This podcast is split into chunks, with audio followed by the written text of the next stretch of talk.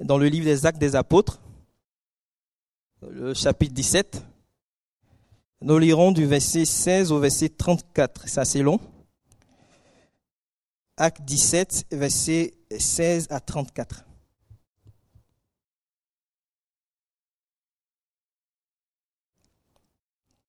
Comme Paul les attendait à Athènes, et il sentait au-dedans de lui son esprit s'irriter à la vue de cette ville pleine d'idoles. Il s'entretenait donc dans la synagogue avec les Juifs et les hommes craignant Dieu, et sur la place publique chaque jour avec ceux qu'il rencontrait. Quelques philosophes épicuriens et stoïciens se mirent à parler avec lui. Et les uns disaient, que veut dire ce discoureur? D'autres, l'entendant annoncer Jésus et la résurrection, disaient, il sent qu'il annonce des divinités étrangères. Alors il le prit et le menait à l'aréopage en disant, pourrions-nous savoir quelle est cette nouvelle doctrine que tu enseignes? Car tu nous fais entendre des choses étranges. Nous voudrions donc savoir ce que cela peut être. Alors tous les Athéniens et étrangers demeurant à Athènes ne passaient leur temps qu'à dire ou à écouter des nouvelles. Paul, debout, au milieu de l'aréopage, dit, Homme athénien, je vous trouve à tous égards extrêmement religieux. Car en parcourant votre ville et en considérant les objets de votre dévotion, j'ai même découvert un hôtel avec cette inscription à un Dieu inconnu. Ce que vous révérez sans le connaître, c'est ce que je vous annonce. Le Dieu qui a fait le monde et tout ce qui s'y trouve. Étant le Seigneur du ciel de la terre, n'habite point des temples euh, faits de mains d'hommes il n'est point servi par des mains humaines comme s'il avait besoin de quoi que ce soit, lui qui donne à tous la vie, la respiration et toutes choses. Il a fait que tous les hommes sortis d'un seul sang habitassent sur toute la surface de la terre, ayant déterminé la durée des temps et les bornes de leur demeure. Il a voulu qu'ils cherchassent le Seigneur et qu'ils s'efforçassent de le trouver en tâtonnant, bien qu'il ne soit pas loin de chacun de nous. Car en lui, nous avons la vie, le mouvement et l'être. C'est ce que, euh, c'est ce qu'ont dit aussi quelques-uns de vos poètes. De lui, nous sommes la race. Ainsi donc, étant la race de Dieu, nous ne devons pas croire que la divinité soit semblable à de l'or, à de l'argent ou de, à de la pierre sculptée par l'art et l'industrie de l'homme. Dieu, sans tenir compte des temps d'ignorance, annonce maintenant à tous les hommes en tout lieu qu'ils aient à se repentir. Parce qu'il a fixé un jour où jugera le monde selon la justice par l'homme qu'il a désigné, ce dont il a donné à tous une preuve certaine, en le ressuscitant des morts. Lorsqu'ils entendirent parler de résurrection des morts, les uns se moquaient et les autres dit, nous t'entendrons là-dessus une autre fois. Ainsi Paul se retira du milieu d'eux. Quelques-uns néanmoins s'attachaient à lui et crurent. Denis l'aréopagite, et une femme nommée Damaris et d'autres avec eux. C'est assez long, mais je trouve que c'est très intéressant. Je ne sais pas ce que vous en pensez. dans ces versets, en tout cas, qu'on vient de parcourir, Paul, serviteur de Jésus-Christ, se trouve dans une ville grecque nommée Athènes. Et euh, cette ville, on sait, dans le temps, en tout cas, c'était euh, le centre culturel de la Grèce. C'était une ville assez qui rayonnait et une ville qui était prestigieuse. Et un aspect important euh, du prestige, je dirais, de cette ville était son attachement à la philosophie. On se souvient un peu lorsqu'on était, enfin moi je me souviens lorsque j'étais encore au lycée, on nous disait que la philosophie signifie littéralement amour de la sagesse ou encore amour du savoir. Donc c'était ces Athéniens-là, les habitants de cette ville étaient, je dirais, quelque part des amoureux du savoir des amoureux de, de la sagesse. Et euh, l'apôtre Paul va même en parler lorsqu'on lit un Corinthien, euh, le chapitre 1, le verset 22, où il dira, les Grecs cherchent la sagesse. Les Grecs cherchent la sagesse. Ils sont, je dirais, quelque part comme en quête de preuves cohérentes avec euh, la raison humaine, avec la logique, avec, je dirais, la sagesse humaine. Et ces preuves devaient être présentées sous forme d'exposés d'idées, je dirais, exposées, euh, qui allaient par la suite faire l'objet de, de discussions, allaient faire l'objet de débats, et les gens allaient donner leur point de vue sur le sujet qui était abordé. C'était en tout cas ces éléments-là euh, qui caractérisaient ces Athéniens. Athènes a connu d'éminents philosophes. des, philosophes, je qui euh, sans doute font partie et sont sans doute les plus imposants ou encore même les plus influents de l'histoire. On peut citer Socrate, on peut citer Platon, on peut citer encore Aristote, etc. À Athènes, il y avait différents courants de pensée philosophiques, comme euh, euh, les épicuriens dans le texte que nous avons lu, ou encore les stoïciens. Et donc ces courants de pensée philosophiques vont attirer un grand nombre d'étudiants, notamment des étudiants grecs, mais aussi euh, des étudiants romains, qui vont venir dans cette ville pour apprendre pour euh, euh, euh, enrichir leur connaissance, leur savoir. Donc Paul arrive dans cette ville, arrive à Athènes, et il va s'entretenir avec des juifs dans une synagogue, avec des juifs et aussi avec des non-juifs qui craignaient Dieu. Mais ici aussi, il va prêcher sur la place publique à tous ceux, à toutes celles qui étaient disposés à l'écouter, à entendre le message qu'il annonçait. Au verset 17 que nous avons lu, il s'entretenait donc dans la synagogue avec les juifs et les hommes craignant Dieu, craignant Dieu, pardon, et sur la place publique chaque jour avec ceux qu'il rencontrait.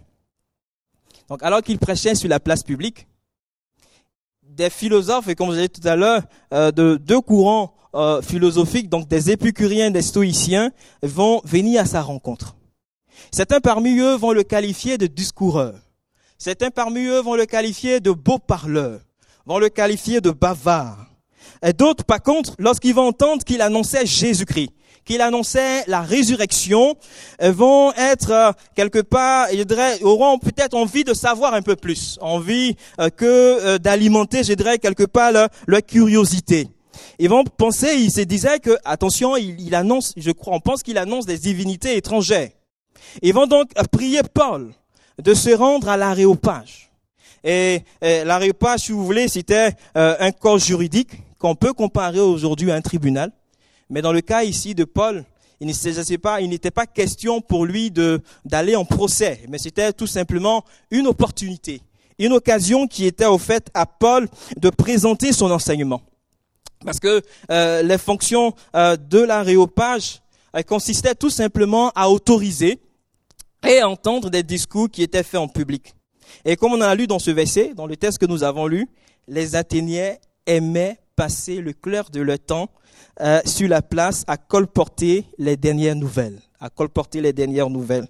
Au verset 22, il a dit, Paul, debout au milieu de l'aréopage, dit, Homme athénien, je vous trouve à tous égards extrêmement religieux, car en parcourant votre ville et en considérant les objets de votre dévotion, j'ai même découvert un hôtel avec cette inscription à un Dieu inconnu. Ce que vous révérez sans le connaître, c'est ce que je vous l'annonce. C'est ce que je vous annonce, pardon. Donc, debout au milieu de l'aréopage, Paul va commencer, débuter son propos en attirant euh, l'attention euh, euh, des Athéniens sur le fait que ces derniers se montraient extrêmement religieux. Ils avaient beaucoup d'idoles. Ils avaient la réputation de posséder beaucoup d'idoles.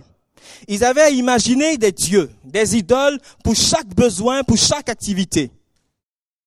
On va euh, avoir un Dieu de l'amour. Ils vont euh, avoir un Dieu du commerce. Ils vont avoir un Dieu de la chasse, un Dieu et bien d'autres dieux pour chaque activité, pour chaque besoin. Et il a dit comme ça que les dieux grecs se trouvaient euh, sur l'Olympe. Et comme on le sait, c'était une montagne inaccessible. Une montagne inaccessible. Donc en pensant aux idoles qu'il avait vues lorsqu'il parcourait euh, cette euh, importante ville, ce centre culturel de la Grèce, Paul se souvient en particulier d'un hôtel qui va attirer son attention. Un hôtel avec cette inscription à un Dieu inconnu. À un Dieu inconnu. Ils ont un Dieu pour chaque besoin. Ils ont un Dieu pour chaque activité. Et je pense que quelque part, ils se sont peut-être dit, bon, lorsqu'ils ont passé en revue la liste des idoles, la liste des dieux euh, qu'ils se sont faits, ils se sont dit, mais tiens, on a peut-être oublié un. On a peut-être oublié un. Et, si on fait pas attention, on peut peut-être rater une bénédiction ou on peut se voir être châtié. Donc on va édifier un hôtel et on va inscrire là-dessus un Dieu inconnu à un Dieu inconnu. Et ils vont donc avoir euh, un endroit, un hôtel avec cette inscription, un Dieu inconnu. Ce que euh, ce Dieu qui est inconnu des Athéniens ce Dieu qui peut-être est inconnu de toi ce soir, est ce Dieu que je veux te présenter.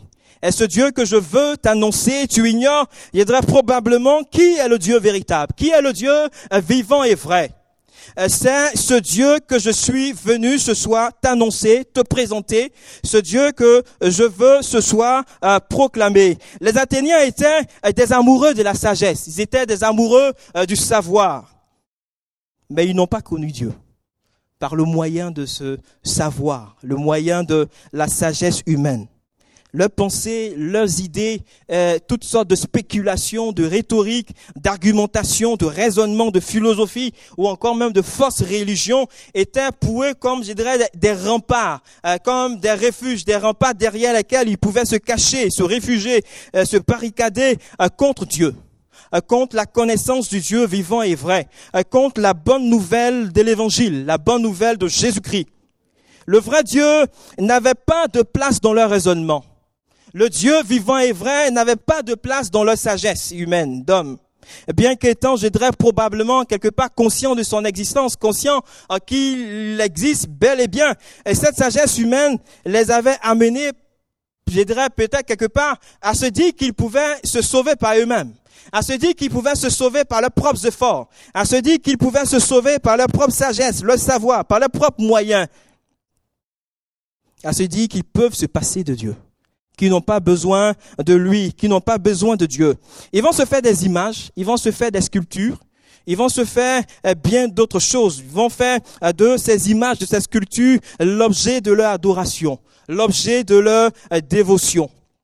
Et dans le texte que nous avons lu, ils vont se fabriquer des dieux d'or, ils vont se fabriquer des dieux d'argent, ils vont se fabriquer des dieux de pierre, qui vont être sculptés par l'art, et comme il est rappelé dans ce texte, par là, il instruit euh, de l'homme. Et donc des dieux qui sont inférieurs à l'homme, puisqu'ils ont été fabriqués par l'homme, des dieux inférieurs à l'homme, des idoles qui sont créées par l'homme, alors que l'homme est de la race est la race de Dieu et comme il a rappelé l'apôtre Paul euh, dans euh, ce texte que nous avons lu. Tout simplement parce que dans leur recherche de savoir, la quête de connaissance, ces derniers euh, vont mettre à l'écart, le vrai Dieu n'avait aucune place. Et je dirais, c'est le cas également de notre société actuelle. On va mettre Dieu à l'écart, on va mettre Dieu des côtés. On ne veut pas de Dieu et dans toutes les sphères de la société, euh, quelle place accordons-nous à Dieu? Et je serais peut-être même tenté, comme Paul de dire, mais euh, si on prend le temps de parcourir toutes les villes de notre société, on peut aussi quelque part trouver un hôtel avec cette inscription, un Dieu inconnu à un Dieu inconnu parce que ce Dieu, on ne veut pas entendre parler de lui. On le rejette, on le met à côté, de côté. Et me souviens lorsque mon épouse faisait son rapport de stage, elle avait mis comme ça dans la partie préface, euh, je rends gloire grâce au Dieu, au Dieu vivant et vrai. Et lorsqu'elle s'est présentée devant le jury, il y a un qui a dit, ici, on ne rend pas grâce au Dieu vivant et vrai on ne rend pas grâce au Dieu vivant et vrai. Et je pense qu'elle a été pénalisée même pour ça parce qu'elle a pas eu, elle a eu juste en tout cas ce qu'il fallait pour valider en tout cas pour valider son année. voilà. On veut pas entendre parler de Dieu. On ne veut pas entendre parler de lui, on le rejette, on le met à l'écart. Mais ce soir, il dirait, qu'en est-il de toi? Quelle place accordes-tu à Dieu? Quelle place accordes-tu au Dieu vivant et vrai? Quelle place accordes-tu à ce Dieu créateur de toutes choses? Dans ta quête de savoir, dans ta logique, dans ton adoration, dans tout, euh, dans tes raisonnements? Le vrai Dieu n'a probablement aucune place. C'est ce que cela t'a peut-être conduit à faire des choses, je dirais, complètement absurdes, de choses complètement absurdes, l'objet de ta dévotion, l'objet de euh, ton adoration. Il y a peut-être aussi dans ton cœur il y a peut-être aussi dans ta pensée, si on fouille et si on veut voir, une inscription, un hôtel aussi avec cette inscription à un Dieu inconnu. Tu es quelque part conscient de l'existence de Dieu. Tu sais qu'il existe bel et bien, mais tu ignores tout de lui. Ou du moins, je dirais, euh, tu fais tout ton possible pour que ce Dieu te soit inconnu. Pour que ce Dieu te soit inconnu. Ce soir, je ne suis pas venu te présenter un Dieu qui est fait de main d'homme. Un Dieu d'or un Dieu d'argent, un Dieu de pierre, un Dieu qui habite dans des temples, dans des maisons faites de main d'hommes. Ce n'est pas ce Dieu que je suis venu t'annoncer, te présenter. Je suis pas venu te présenter, t'annoncer un Dieu qui a besoin d'être servi par des mains humaines. Non.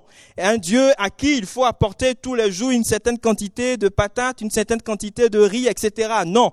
Un Dieu à qui il faut apporter euh, de la nourriture. Non. Un Dieu qui a des yeux qui ne voient pas. Un Dieu qui a des oreilles qui n'entendent pas. Je suis venu t'annoncer le Dieu vivant et vrai, le seul Dieu vivant et vrai. C'est celui que je suis venu te présenter, t'annoncer ce soir. Celui qui est le créateur de toutes choses, y compris toi y compris toi, le donateur de la vie, je dirais même le grand donateur de la vie, celui en qui, comme ça a été rappelé dans le texte, en qui nous avons la vie, le mouvement et l'être, ce Dieu euh, qui te semble, que te semble ne pas connaître ou qui ne tient aucune place dans ton cœur, te connaît mieux que toi-même, te connaît mieux que toi-même. Et même si tu fais tout ton possible euh, pour ne pas connaître ce Dieu, ce Dieu, lui, il te connaît. Il te connaît, il te connaît et il t'aime parce qu'il s'intéresse à toi, il t'aime et tu as du prix à ses yeux, tu es précieux à ses yeux. Il connaît tous les aspects de ta vie, il connaît même le nombre de tes cheveux, il sait même ce que tu as fait hier, il sait même euh, ce à quoi tu penses en ce moment. Et avant d'entrer dans cette salle, il sait ce que tu t'es dit. Il est ce Dieu qui sait tout de toi. Il sait tout de toi. Il sait tout de toi. L'image des Athéniens, tu es probablement quelqu'un, je dirais, d'extrêmement religieux. Et ce n'est pas une injure. Ce n'est pas une injure. Quelqu'un d'extrêmement religieux. En tout cas, dans le, le, verset que nous avons lu, euh, le thème, le mot religieux signifie littéralement craignons des dieux. Craignons des dieux. Un peu comme si ces derniers étaient dans une sorte de quête, de recherche. Et peut-être que ce soir, tu es, euh, tu peut-être lancé dans une sorte de quête personnelle dans une sorte de quête personnelle, comme si tu cherchais un sens à ta vie, mais en dehors de Dieu, en mettant Dieu le plus loin possible. Tu cherches des réponses aux questions que tu te poses probablement. Tu es allé ça et là, à divers endroits, à divers lieux, mais tu n'as pas obtenu de réponse dans ces choses-là. Ces choses n'ont pas été capables, n'ont pas été à même d'étancher ta soif, d'étancher ta faim spirituelle.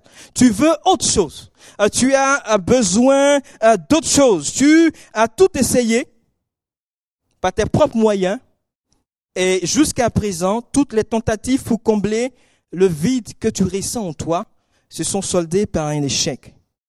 Et ça peut être ce qui t'a amené ici ce soir. Tu t'es dit, bon, je vais quand même entrer dans ce lieu où tu as peut-être été invité par quelqu'un. Je vais voir. Peut-être que j'aurai la réponse aux questions que je me pose. Mais je crois qu'en réalité, c'est ce Dieu vivant et vrai qui a conduit tes pas jusqu'en ces lieux. C'est ce Dieu vivant et vrai à qui te donne rendez-vous ici ce soir, parce qu'il veut se révéler à ton cœur, parce qu'il veut se faire connaître, parce qu'il te tend cette main, parce que ce Dieu vivant et vrai veut te rencontrer. Mais est-ce que toi, tu veux le connaître? Est-ce que toi, ce soir, euh, tu veux rencontrer ce Dieu? Si tu veux le rencontrer, la bonne nouvelle que je t'annonce ce soir, c'est que tu peux effectivement le rencontrer c'est que tu peux effectivement connaître ce vrai Dieu. Tu peux, si tu le souhaites même, le recevoir dans ton cœur, comme ton Seigneur et ton Sauveur contrairement à ces autres prétendus dieux, et qui laissent ton cœur vide, ton cœur avec toujours cette faim et cette soif, ce Dieu vivant et vrai peut te combler et il peut venir habiter en toi, établir sa demeure dans ta vie, dans ton cœur. Si ce soir c'est ton souhait, et si tu euh, le veux, tu peux par la foi t'approcher de ce Dieu. Tu peux par la foi venir à lui, parce que ce n'est pas un Dieu inaccessible. Ce n'est pas un Dieu à l'image de ces dieux grecs qui étaient sur l'Olympe, une montagne inaccessible. Tu peux t'approcher de lui. Tu peux t'approcher de lui. Parce qu'en réalité, c'est lui qui vient à ta rencontre. C'est lui qui s'approche de toi. C'est lui qui t'étend la main ce soir. Est-ce que toi, tu veux aussi tendre cette main et recevoir euh, ce Dieu, l'accepter euh, dans ton cœur? La Bible a dit, il a dit lui-même, euh, venez à moi, vous qui êtes accablés par le poids de vos propres échecs spirituels, fatigué de toute votre vaine tentative de vous sauver par vous-même. Venez à moi. C'est une invitation qui t'est lancée ce soir. Vous savez, par la sagesse humaine, par les mérites, par les œuvres méritoires, par nos efforts personnels, l'homme ne peut pas connaître Dieu. Dieu a offert, je dirais, la possibilité aux hommes de le connaître, de le rencontrer par ce moyen, mais ce fut un échec. Dieu a donc choisi de se faire connaître au monde par Jésus-Christ, son Fils unique et bien-aimé. Il s'est approché de toi, il s'est approché du monde des hommes par Jésus-Christ. Vous savez, quelqu'un a dit ceci un jour. Jésus-Christ, c'est le moyen utilisé par Dieu pour s'expliquer lui-même dans un langage que nous pouvons comprendre, dans un langage qui nous est accessible. Moi, en tant qu'être humain, si je veux parler à une ruche d'abeilles, il me faut au préalable apprendre le langage des abeilles. Il me faut apprendre, je dirais, euh, euh, euh, même si j'ai cette, au, moins, cette volonté, cela m'est impossible. Cela m'est impossible, à moins peut-être d'être un membre de la famille de ce fameux docteur, du de docteur Dolitton, qui avait cette capacité-là, je dirais, de parler aux animaux, etc. Mais en tout cas, c'est très loin d'être mon cas. C'est très loin euh, euh, d'être mon cas. Mais Dieu, par Jésus-Christ, s'est approché euh, de nous. Et Dieu savait que nous ne pouvions pas comprendre son intelligence que nous ne pouvions pas comprendre ses paroles. C'est pourquoi il est descendu en la personne de Jésus-Christ, son Fils unique et bien-aimé. Jésus s'est adressé à nous dans un langage humain dans un langage qui est accessible, qui est accessible à l'humanité. Jésus nous a fait connaître l'amour immense, l'amour infaillible de Dieu. En des thèmes que nous sommes en mesure de comprendre. La Bible va dire dans Jean 3,16 car Dieu a tant aimé le monde qu'il a donné son Fils unique, afin que quiconque croit en lui ne périsse point, mais qu'il ait la vie éternelle. Mais Dieu est allé plus loin. Il allait plus loin. Il a envoyé son fils Jésus mourir en sacrifice pour nos péchés, pour tes péchés. J'aime cet auteur, ce fameux philosophe Jean-Jacques Rousseau, et je cite ce qu'il va dire, enfin où je paraphrase, l'homme n'est bon, mais c'est la société qui le transforme. C'est la société qui le transforme. La Bible nous dit le contraire. La Bible nous affirme le contraire. Parce que la Bible va mettre en évidence et va nous dire que les hommes sont des pécheurs par nature. Et ils le sont aussi en pratique. Et on va retrouver aussi cette citation ou encore ce, euh, ces paroles d'un célèbre roi dans la Bible, le roi David, euh, qui va dire ceci, voici, je suis né dans l'iniquité et ma mère m'a conçu dans le péché.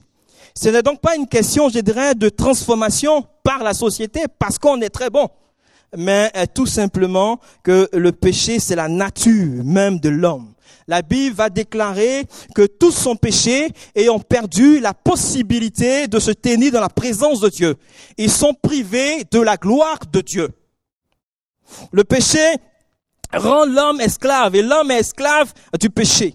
L'homme est captif de la loi du péché. Il est captif de la loi de la mort.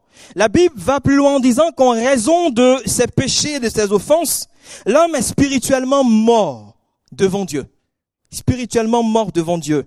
Il est incapable de se rétablir par lui-même, par ses efforts, par ses mérites, par la sagesse humaine. L'homme est désespérément perdu.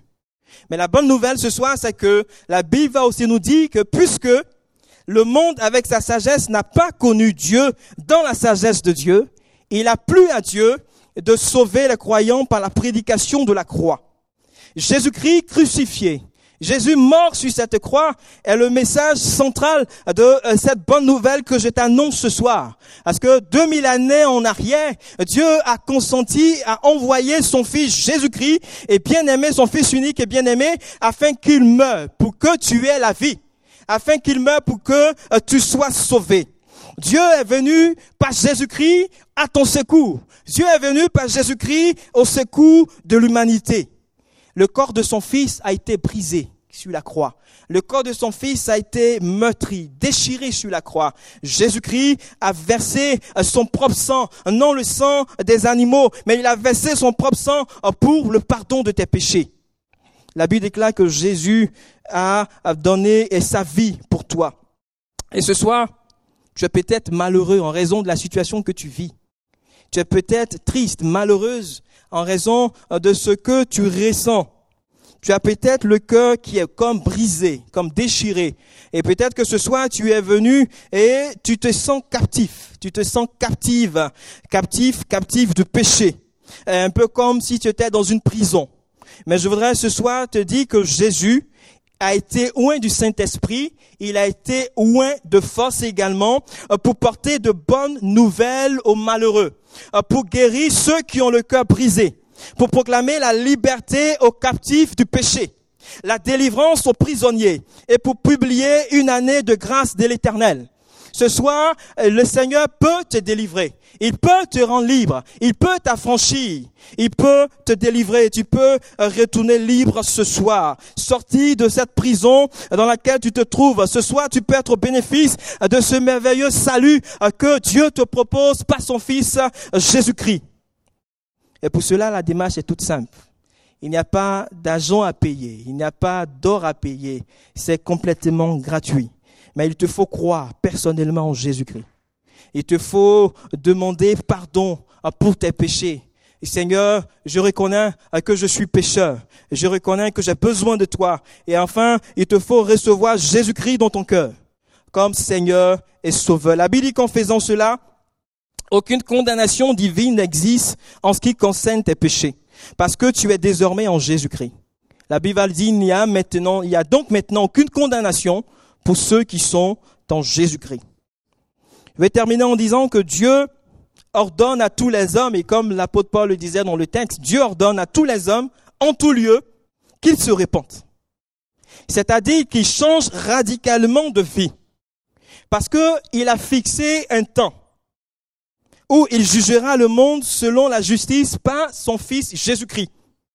Dieu a donné, on a donné une preuve évidente en le ressuscitant d'entre les morts. Il est mort sur une croix, son corps a été enseveli, et le troisième jour, il est sorti vivant, il est sorti vainqueur du tombeau. Il est vivant au siècle des siècles. Et lorsque les interlocuteurs euh, de Paul ont entendu parler, ont entendu pardon parler de résurrection, certains se sont moqués de Paul certains se sont moqués de lui lorsqu'ils ont entendu parler de résurrection. Il y a d'autres, ils ne se sont pas moqués, c'est vrai, mais ils hésitaient. Ils hésitaient. Ils reportaient toute action à plus tard. Ils vont dire, nous t'entendrons là-dessus une autre fois. Et considéraient que, je dirais, comme l'occasion de venir à Jésus là maintenant comme étant inopportune. Non, ce n'est pas le moment. J'ai bien entendu, j'ai bien écouté, j'ai bien compris que Jésus-Christ est mort pour moi et que j'ai besoin de le recevoir dans mon cœur comme Seigneur et Sauveur, mais je veux encore réfléchir. Je ne veux pas m'engager maintenant. Mais il y a d'autres qui ont cru, notamment Denis, qui était un aréopagite, aréopagite pardon, un membre de la cour, mais aussi une femme nommée Damaris et bien d'autres encore qui vont croire et qui vont recevoir Jésus-Christ dans leur cœur comme Seigneur et Sauveur. Qu'en est-il de toi ce soir, toi qui n'as pas encore fait la paix avec Dieu? Est-ce que là, quelque part, tu peut-être es en train de te moquer? Ah, mais, mais qu'est-ce qu'il dit, ce Joël? Qu'est-ce qu'il raconte? Peut-être que tu te moques, ou bien peut-être que tu veux remettre à plus tard. J'ai compris, je me sens interpellé, je sens que j'ai besoin de recevoir Jésus-Christ dans mon cœur, mais je ne veux pas m'engager tout de suite. Je ne veux pas m'engager tout de suite. Je remets à plus tard. Ou bien tu veux faire partie de ceux qui ont pris la décision là, sur le champ, de recevoir Jésus-Christ dans leur cœur, comme Denis, comme Damaris et bien d'autres, et qui ont pris l'engagement de recevoir Jésus-Christ dans leur cœur comme Seigneur et Sauveur. Tu veux te situer dans quelle catégorie de personnes ce soir? Est-ce que tu veux... Moi, je t'invite tout simplement à prendre l'engagement maintenant à l'engagement de recevoir Christ dans ton cœur, de l'accepter et de le reconnaître comme ton Seigneur et ton Sauveur. Alors que nous allons couper nos fronts, je vais donner la possibilité à quelqu'un qui est là ce soir pour la première fois ou qui est là pour la deuxième fois, ou enfin, c'est pas la première fois, mais qui peut-être n'a pas encore pris l'engagement de marcher avec Jésus-Christ. Et si ce soir tu veux prendre cet engagement, cet engagement, si tu veux recevoir Jésus-Christ dans ton cœur, alors que nous avons coupé nos fronts, fermé nos yeux, je vais te demander simplement de lever la main, là où tu es, et nous allons ensemble prier le Seigneur. Amen. Merci. Vous pouvez baisser la main si vous avez levé. Amen. Merci.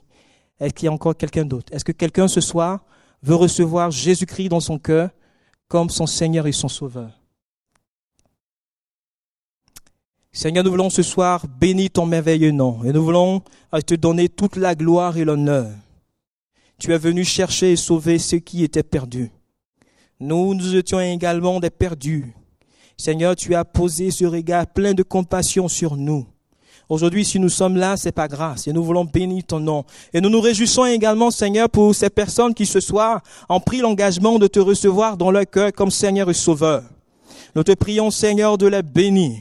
Nous te prions, Seigneur, de pardonner leurs péchés. Nous te prions, Seigneur, de leur accorder ta grâce. Merci parce que notre Dieu, tu es celui-là même qui vient établir dans leur cœur ta demeure, notre Dieu. Et là où il y avait notre Dieu une sorte, notre Père de captivité, nous croyons qu'ils sont libres en Jésus-Christ. Seigneur, merci ce soir de donner gloire à ton nom et de te manifester puissamment dans leur vie. Nous nous réjouissons, notre Dieu, pour cette conversion ce soir et nous te donnons toute la gloire et l'honneur, Seigneur. Béni soit ton merveilleux nom. Merci Jésus-Christ. Amen. Gloire à Dieu.